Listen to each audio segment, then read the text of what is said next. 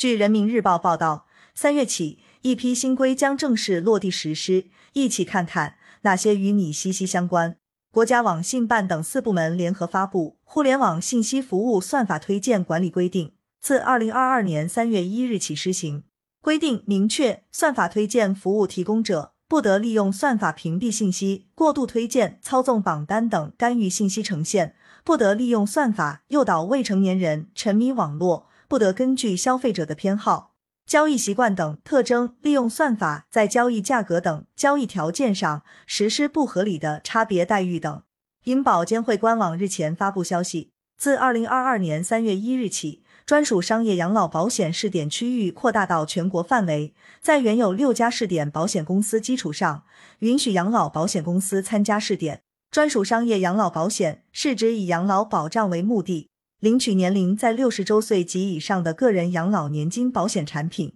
产品设计分为积累期和领取期两个阶段，领取期不得短于十年。自二零二一年六月起。专属商业养老保险在浙江省韩宁波市和重庆市开展试点，截至二零二二年一月底，六家试点公司累计承保保单近五万件，累计保费四亿元。人力资源和社会保障部二月二十二日发布《社会保险基金行政监督办法》，自二零二二年三月十八日起施行。办法规定，用人单位、个人通过虚构个人信息、劳动关系，使用伪造、变造。或者盗用他人可用于证明身份的证件，提供虚假证明材料等手段虚构社会保险参保条件，违规补缴、骗取社会保险待遇的，将按规处理。二零二一年度个人所得税综合所得汇算清缴即将开始，办理时间为二零二二年三月一日至六月三十日。为提升办税效率和申报体验，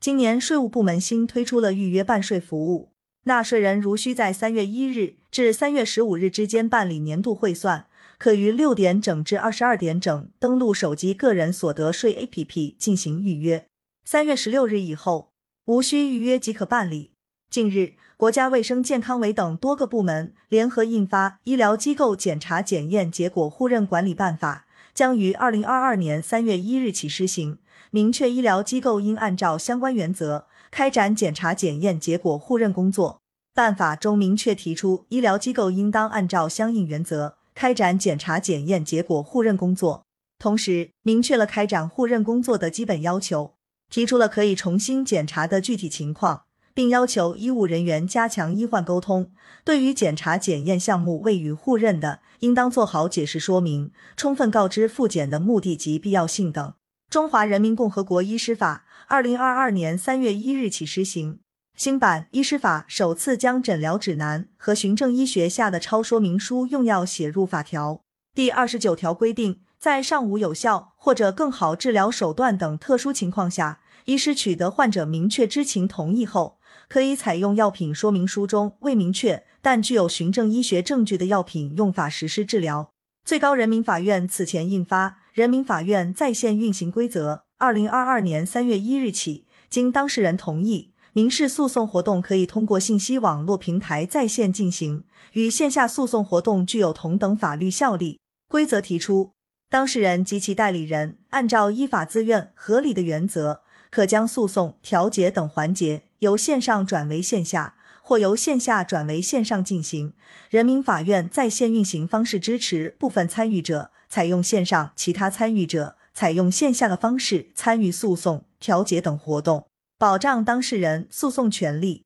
此前，国家市场监督管理总局发布《特种设备事故报告和调查处理规定》，二零二二年三月一日起施行。规定明确，对于跨区域发生事故调查处理情形复杂、舆论关注和群众反响强烈的特种设备事故等情况。上级市场监督管理部门可以对事故调查进行督办，必要时可以直接进行调查。事故调查组有权向有关单位和个人了解与事故有关的情况，并要求其提供相关文件资料。有关单位和个人不得拒绝，并对所提供情况和文件资料的真实性负责。新修订的《上海市未成年人保护条例》将于二零二二年三月一日起正式施行。条例规定。未经未成年人父母或者其他监护人同意，不得向未成年人提供医疗美容服务。网络游戏服务提供者应当规范向未成年人提供付费服务，限制未成年人使用与其民事行为能力不符的付费服务。